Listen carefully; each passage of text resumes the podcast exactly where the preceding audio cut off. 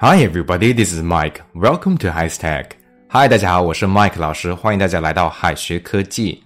我们今天继续学习实用口语表达。今天的主题是 double 是双倍，但是 double time 可不是双倍时间。好，Let's check it out。首先要讲的是 double time 双倍工资。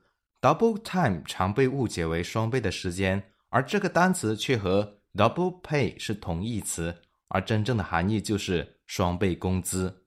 很多国家的劳动法都会明文的规定，企业如果想安排员工在节假日或者是周末加班的话，就必须给他们双倍工资。毕竟人家付出了双倍的劳动时间嘛，就应该获得双倍的报酬。所以 double time 的意思就是人们在节假日或者是本该休息的周末加班而获得的双倍工资。另外，double time 你可以翻译为快速的，指以一个更快的速度行动。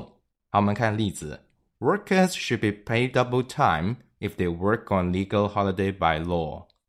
Workers should be paid double time if they work on legal holiday by law. 法律规定，工人要是在法定节日工作，就应该获得双倍工资。第二个要讲的是，two time 是两次吗？婚姻和爱情都是两个人的事，三个人就太挤了。劈腿这种不道德的行为，用英语就是 two time，它的名词形式就是 two timer。two timer 意思就是脚踩两只船的人。除此之外，我们也可以用 cheat on 来表示出轨。cheat on somebody 的意思就是对某人不忠。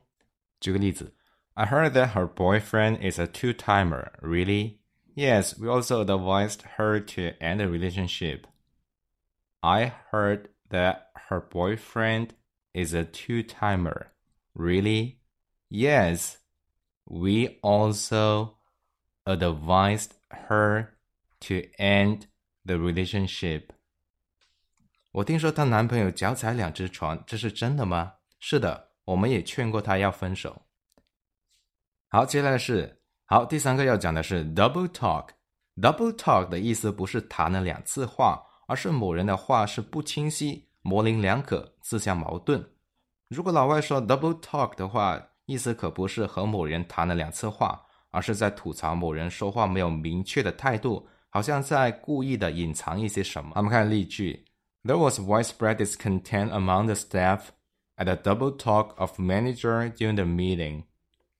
There was widespread discontent among the staff at the double talk of the manager during the meeting.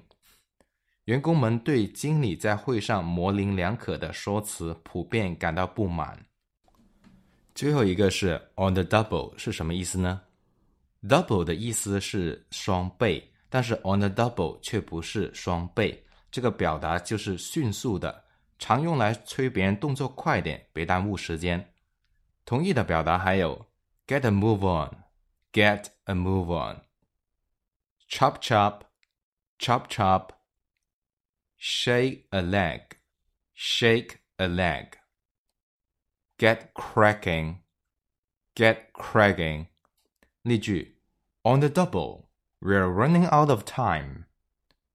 On the double, we're running out of time. 快点，我们快没时间了。好的，我们今天的时间，好的，我们今天的内容到这里就要结束了。最后，请大家完成页面下方的作业。我们下期不见不散。All right, see you guys next time. Bye bye.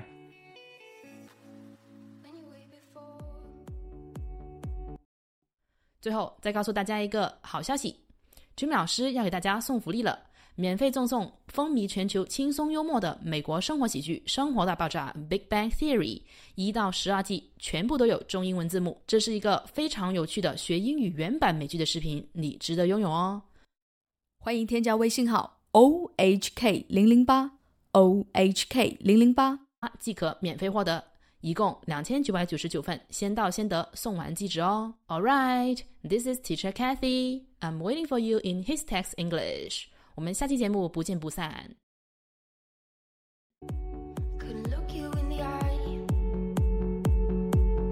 Just like an